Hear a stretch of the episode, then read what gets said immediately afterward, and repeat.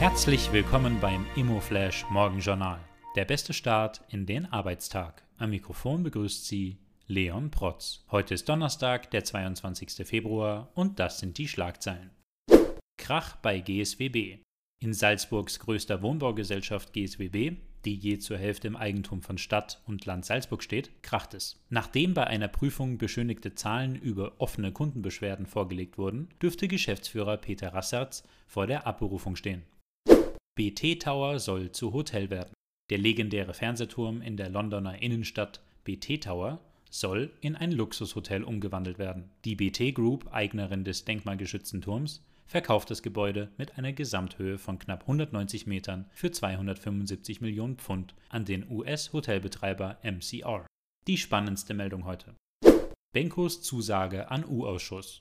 René Benko wird offenbar dem parlamentarischen COFAG-Untersuchungsausschuss als Auskunft zur Verfügung stehen. Laut Medienberichten soll der Gründer der Signa Holding der Ausschussführung zugesagt haben, am 4. April die Fragen des Gremiums zu beantworten. Ursprünglich sollte er Anfang März Auskunft geben. Die Opposition vermutet, dass Benko sowie Unternehmer Siegfried Wolf überproportional von staatlichen Hilfen profitiert hätten.